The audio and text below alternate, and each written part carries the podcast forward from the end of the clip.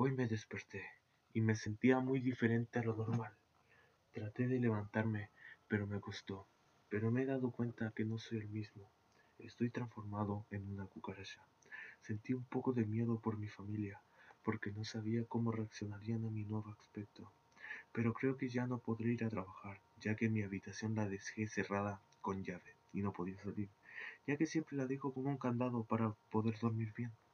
Pero luego de un rato escucho que llegan mis padres con mi hermana. Fueron a verme, pero traté de hablarles, pero solo transmitían un ruido. Lo bueno es que pensaron que estaba enfermo, hasta que empezaron a obligar a abrirles la puerta. Pero no podía, pero mi padre forzó la puerta para abrirla. Me vieron con susto y cerraron la puerta.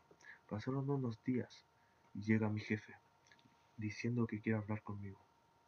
Salgo para la sala y mi jefe sale corriendo de mí. Y mi padre toma el bastón que dejó tirándome a mi, a mi habitación. Pasaron unos días y mi hermana me trajo comida, pero se iba corriendo después porque le daba asco verme así. Pero ahora me escondo para que mi hermana cuando entre no me vea así. Mi padre y mi madre empezaron a trabajar porque yo ya no podía ayudarlos, pero un día hubo una junta de los arrendatarios y me dejaron encerrado en mi cuarto para no asustar a los arrendatarios, ya que podrían, podrían echarnos del departamento en el que estábamos. Pero salí a ver qué estaba sonando porque escuché una música que mi hermana estaba haciendo. Pero me vieron y salieron corriendo. Mi padre me sacó de la sala hasta mi habitación. Después mi madre y mi hermana me fueron a dar comida.